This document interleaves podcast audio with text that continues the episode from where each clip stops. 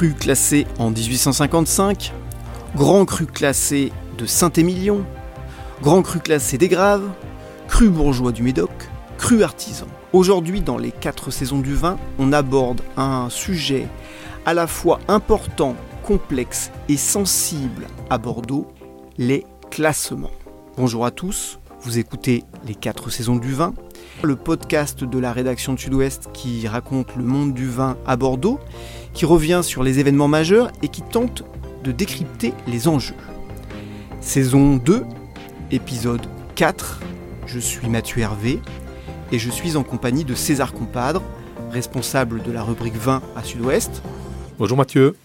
Alors aujourd'hui César, nous allons aborder donc comme je le disais un sujet d'importance à Bordeaux euh, parce que les classements contribuent largement au rayonnement de la ville, au rayonnement du vignoble et aussi un peu au rayonnement de la France. Hein. Les classements ont donné euh, pourtant lieu ces dernières années à une belle euh, foire d'empoigne parfois, euh, voire même des, règlements de compte type hockey choral entre certains propriétaires.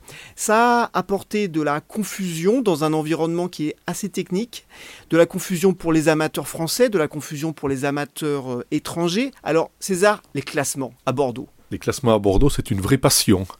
Il, n'y a pas un autre vignoble au monde où il y a autant de classements qu'à Bordeaux. C'est vraiment dans l'histoire du vignoble et aujourd'hui, on peut dire qu'il y a cinq classements à Bordeaux. Il y a le classement de 1855 qui concerne 88 propriétés dans le Médoc et à Sauternes. Il y a le classement de Saint-Émilion, on va en parler. Celui de 2012, toujours euh, en activité, il a 82 propriétés, il concerne 82 propriétés. Nous avons ensuite le classement des Graves qui comporte 14 propriétés. Nous avons ensuite un classement moins connu mais qui donne de, très jolis vins, c'est le classement des crus artisans qui compte 36 noms. Et le dernier, c'est le classement des crus bourgeois dont on parlera également, qui concerne entre 220 et 230 propriétés par an, puisque ce classement a été revu tous les ans euh, depuis une décennie. Conclusion, avec ces cinq classements, nous avons à peu près 450 vins bordelais concernés. Alors très bien, le, tableau euh, est posé.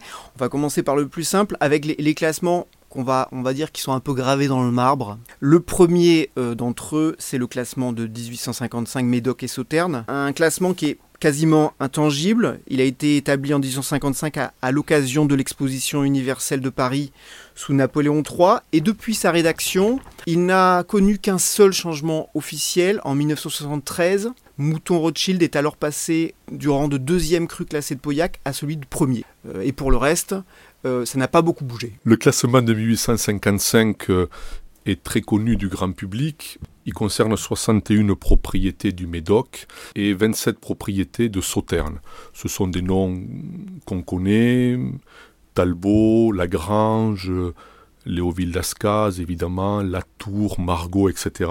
Pour ce qui est de Sauternes, c'est le château Yquem, bien sûr, Guiraud, La Forêt-Péraguet, euh, Rieux-Sec, voilà, des noms très connus.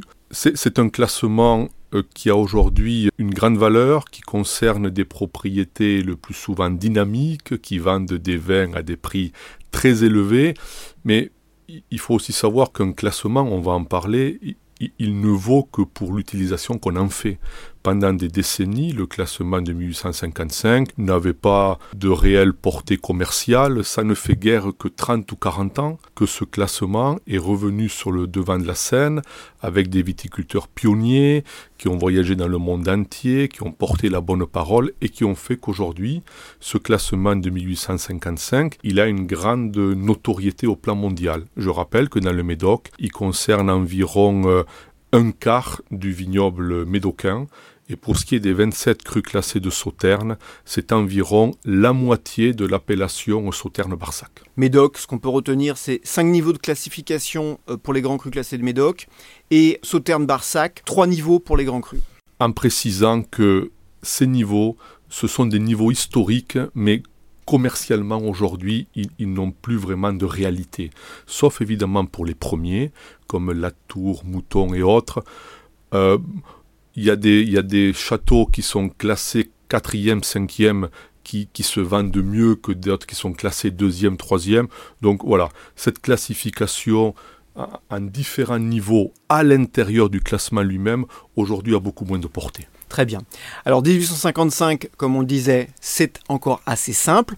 Il y en a un autre qui est encore assez simple, c'est le, classement des grands crus euh, des graves, qui a été établi dans les années 50 euh, par euh, l'INAO, l'Institut national des appellations d'origine. Donc légèrement modifié en 59. On parle ici aujourd'hui de crus qui sont en AOC Pessac-Léognan, qui est une AOC postérieure d'ailleurs à ce classement. Qu'est-ce qu'on peut dire de ce classement c'est le classement des vins de Grave et les 14 châteaux qui sont dans le classement de vins de Grave sont tous en appellation Pessac-Léognan.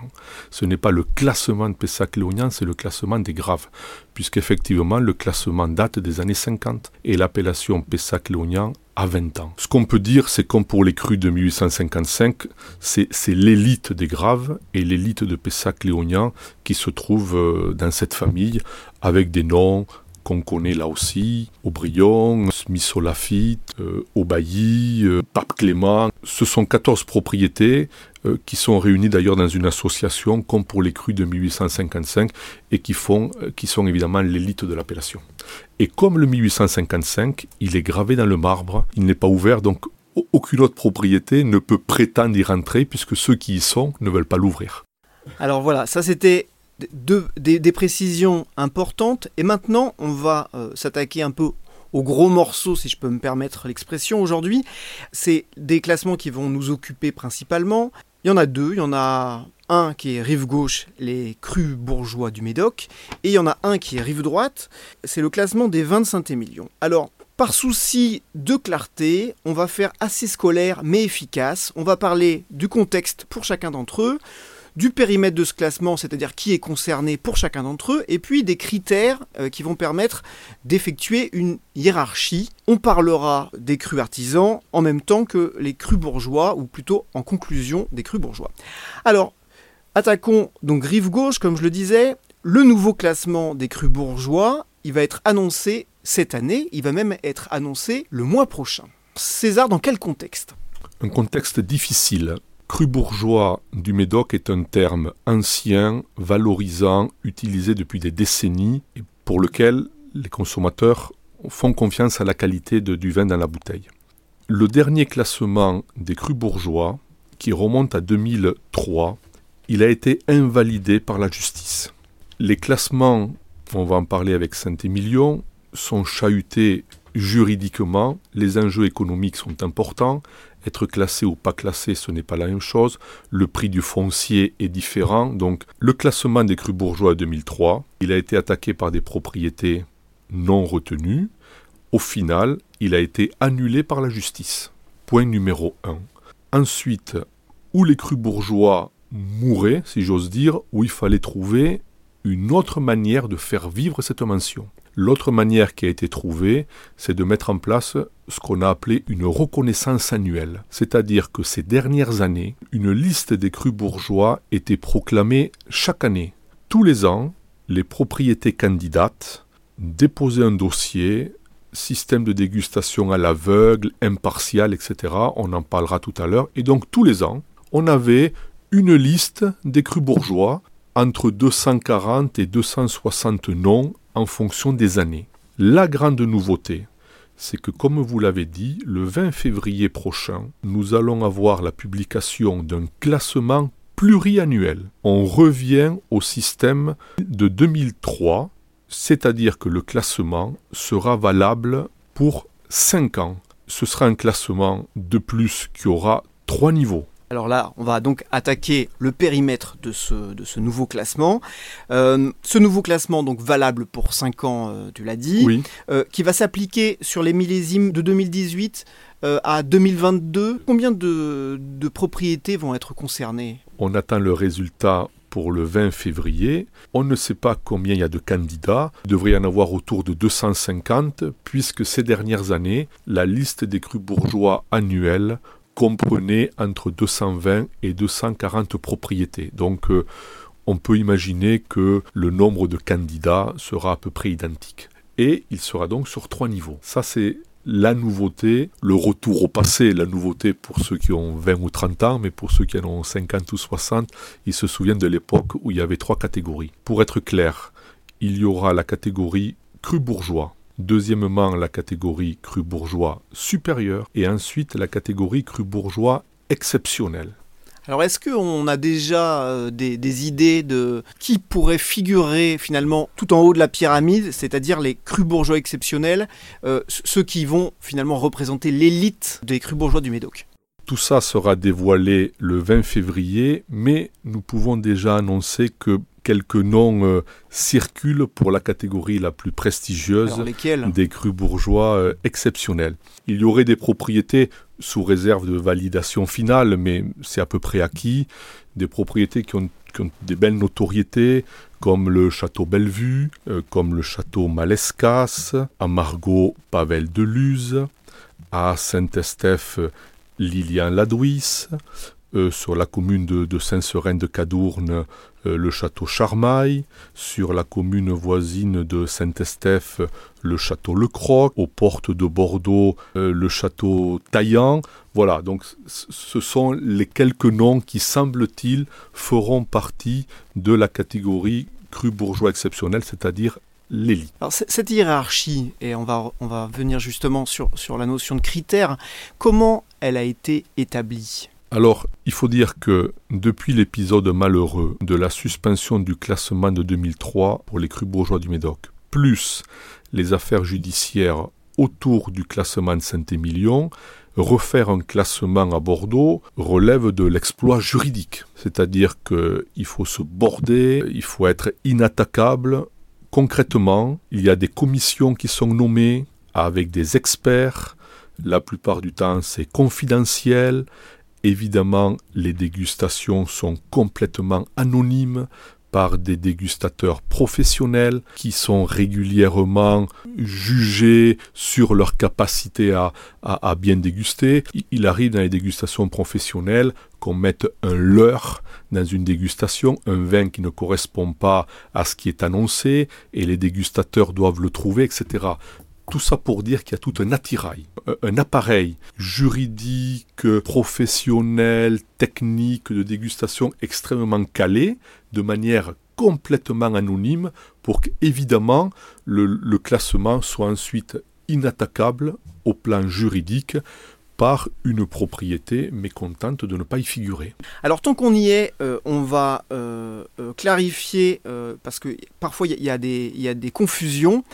Les crus bourgeois, ce ne sont pas des crus artisans et les crus artisans, ce ne sont pas des crus bourgeois. Alors est-ce que tu peux nous définir ce qu'est un cru artisan? Un cru artisan, la définition c'est petite propriété dans le Médoc, euh, directement euh, euh, par le propriétaire et qui la plupart du temps vend directement son, ses vins ou passe par le négoce.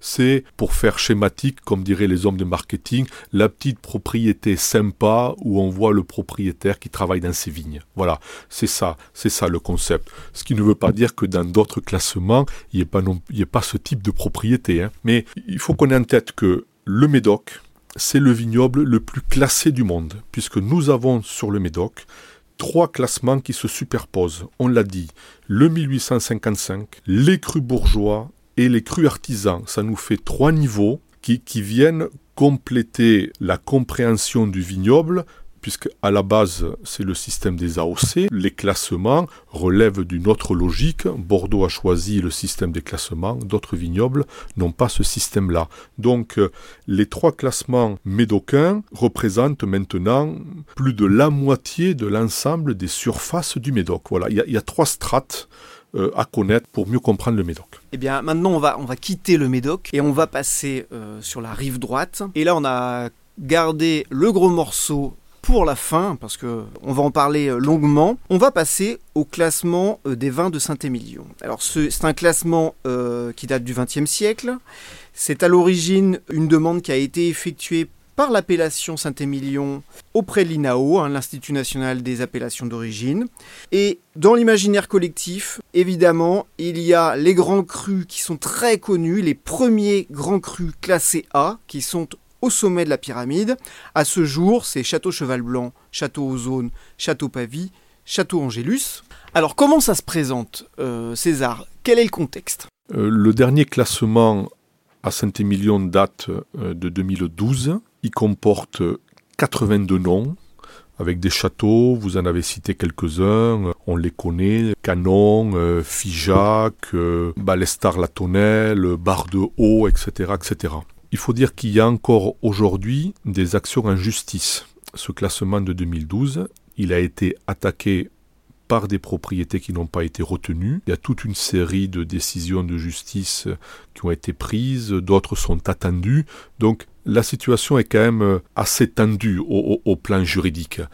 Alors c'est vrai que euh, c'est un classement qui a un peu maudit ce classement parce que en 2012 il a été attaqué. Donc il faut d'ailleurs préciser qu'il y a un arrêt de la Cour administrative d'appel euh, qui a été validé au printemps dernier, mais il y a un pourvoi en cassation qui a été déposé dans la foulée devant le Conseil d'État par euh, les pourfendeurs du classement actuel. Et en 2006, c'était déjà un classement qui avait été attaqué par des propriétés déclassées. Donc c'est effectivement sur la rive droite, Saint-Émilion, c'est vraiment un maquis juridique, si on peut se permettre l'expression. Tout à fait, tout à fait. Mais au demeurant, l'information, c'est que nous savons depuis quelques jours que toute la machine pour lancer le nouveau classement, celui de 2022, puisque le classement de Saint-Émilion est valable pour 10 ans, l'actuel date de 2012, le prochain est espéré pour 2022. La machine vient d'être lancée par l'INAO pour mettre en place ce classement. À la mi-janvier, il y a eu une réunion où l'INAO a présenté à tous les professionnels de Saint-Émilion les tenants et aboutissants de ce classement. Et vous avez raison de préciser que c'est technique et pointu parce que nous avons le texte sous les yeux et donc pour espérer pouvoir être classé en 2022, il faudra déposer évidemment un gros dossier, on l'a dit, avec des commissions indépendantes, des structures qui dégusteront à l'aveugle, avec un système de notation particulier et qui nous montre, si besoin était, que la qualité d'un château et la qualité d'un vin va bien au-delà du contenu du verre. Un, cru classé, c'est autre chose que le vin qu'il y a dans la bouteille. Alors justement, là-dessus, et on est vraiment dans le périmètre de ce que ça représente, ce qu'on peut dire et ce qu'on sait, c'est que le critère de dégustation va compter à peu près pour 50% pour les premiers crus classés, c'est ça? Tout à fait. Le reste, c'est la notoriété du domaine, la mise en valeur du site avec de l'onotourisme, c'est ça? Tout à fait. On, pourrait être choqué par le fait que le niveau de qualité d'un vin ne compte que pour 50% d'une note qui lui permettra de rentrer ou pas dans un classement. Mais on le disait tout à l'heure, il y a, y a autre chose que la qualité du vin. Évidemment, il y a la tenue de l'exploitation, c'est considéré, euh, c'est tenu en compte. Il y a la conduite de l'exploitation, il y a le matériel, mais il y a aussi la notoriété, les articles de presse pour les propriétés, l'accueil œnotouristique. Une propriété, elle fait un excellent vin vous arrivez chez eux, il y a des ornières à l'entrée, euh, il n'y a pas une salle de dégustation correcte et les abords sont sales, si vous voulez, pour faire schématique, c'est un très grand vin, mais ce n'est pas un cru classé. Alors on va d'ailleurs euh, mentionner notre confrère libournais Jean-Charles Galliassi, qui a consacré au sujet un très bon article mi-janvier, qui était titré 25 émilions, un nouveau classement se prépare mi-janvier. Et justement, il, soulignait ça. Il disait, je vais vous lire le, début de son, son, article, il dit On ne compte plus les vastes chantiers d'agrandissement, d'embellissement ou de création de chais qui occupent la prestigieuse appellation. À un an du probable lancement des dépôts de candidature, puisque effectivement euh, ce sera euh, au premier semestre 2021 probablement. Ce nouveau classement, propulseur de prestige et de gros sous, parce qu'effectivement il le souligne, la fébrilité n'est pas encore palpable, mais la tension est en train de monter. Elle est en train de monter parce que les enjeux financiers sont, sont énormes. Entre être classé et ne pas être classé, c'est une plus-value commerciale. Encore faut-il que le propriétaire euh, fasse son travail, que le négociant fasse son travail. Être classé donne un petit plus, mais après, si c'est pas entretenu commercialement, euh, c'est pas non plus la panacée. Hein. Et, au-delà du prix de la bouteille, l'autre intérêt, c'est la valorisation du foncier. C'est toujours très important. Un, cru classé par rapport à un cru non classé, c'est des prix, c'est des tarifs pour le foncier extrêmement différents. et Jean-Charles le souligne et, il a raison, nous n'avons jamais vu autant de travaux à Saint-Émilion que depuis dix ans. Ça veut dire que nombre de propriétés se mettent sur la ligne de départ pour le prochain classement de 2022. Et donc il y a eu des millions d'euros de travaux. Évidemment, on ne sait pas encore euh, quels sont les candidats puisque la machine vient juste être lancée, mais on sait qu'il y a 82 châteaux euh, classés euh, au classement de 2012. Il y aura plusieurs dizaines de dossiers supplémentaires à ce chiffre. Hein. Il y a beaucoup, beaucoup de prétendants à Saint-Émilion. Alors ça c'est très intéressant et on va revenir vraiment pour les amateurs de vin puisque effectivement, dans le classement, ce sera à 50% sur la dégustation. Cette dégustation, puisque ça va compter pour 50% de la note, comment ça va se passer? Ça va être extrêmement encadré, puisque dans un premier temps, il y aura la mise en place d'une commission une commission de sages, des professionnels non issus du monde bordelais, qui va déterminer les processus exacts. Deuxièmement, il y aura un appel d'offres pour que des sociétés, des organismes de certification puisse garantir que tous les process sont respectés. Il y aura un appel d'offres pour choisir ces organismes. Et ensuite, il y aura la constitution de jurys de dégustation composés de dégustateurs professionnels qui évidemment dégusteront à l'aveugle, seront calibrés pour juger les 25 millions, mettront des notes, etc. Donc c'est un processus le plus qualitatif possible et le plus inattaquable possible devant la justice. Cette dégustation à l'aveugle et l'identité des personnes qui effectueront cette dégustation, pour l'instant c'est un point d'interrogation. Et évidemment, il y aura le dépôt d'un dossier très complet sur le parcellaire, la notoriété, le prix des ventes de vin, la distribution du vin, tout, donner toutes les composantes de la propriété, la qualité, le terroir, le commerce, le marketing, l'accueil à la propriété. Un cru classé, c'est autre chose, ça va au-delà de la bouteille. On n'a donc pas fini de parler de ces sujets. Et d'ailleurs, pour les personnes que ça intéresse, Sud-Ouest va consacrer de longs articles et beaucoup d'articles dans les semaines, jours, semaines et mois qui viennent à ces questions. donc on les y renvoie. Tant qu'à renvoyer les amateurs, euh, tu as dans la main un très bon livre. J'ai à vous conseiller un très bon livre sorti il y a quelques semaines aux éditions Sud-Ouest, écrit par François Martin, un œnologue connu ici à Bordeaux, qui donne des cours et qui a écrit le guide des grands crus classés de Bordeaux, donc aux éditions Sud-Ouest. C'est un très bel ouvrage didactique qui liste euh, les crus dont on a parlé, le classement de 1855, le classement de Saint-Émilion et le classement des graves. Ce sont les trois classements sur lesquels François Martin se concentre et c'est une mine, euh, une mine d'informations. Et eh bien voilà, cet épisode 4, saison 2 des 4 saisons du vin consacré au classement est maintenant terminé. Merci César. Merci. On se retrouve bientôt pour parler de l'actualité du vin à Bordeaux et dans le monde. Merci euh, à vous tous qui êtes toujours nombreux à écouter euh, nos podcasts. N'hésitez pas à envoyer vos remarques, vos avis ou vos suggestions à podcast.sudouest.fr et retrouvez tous les épisodes sur sudouest.fr. On a un mur de podcasts, c'est nouveau et je pense que ça pourrait vous plaire. Merci, à bientôt. À bientôt.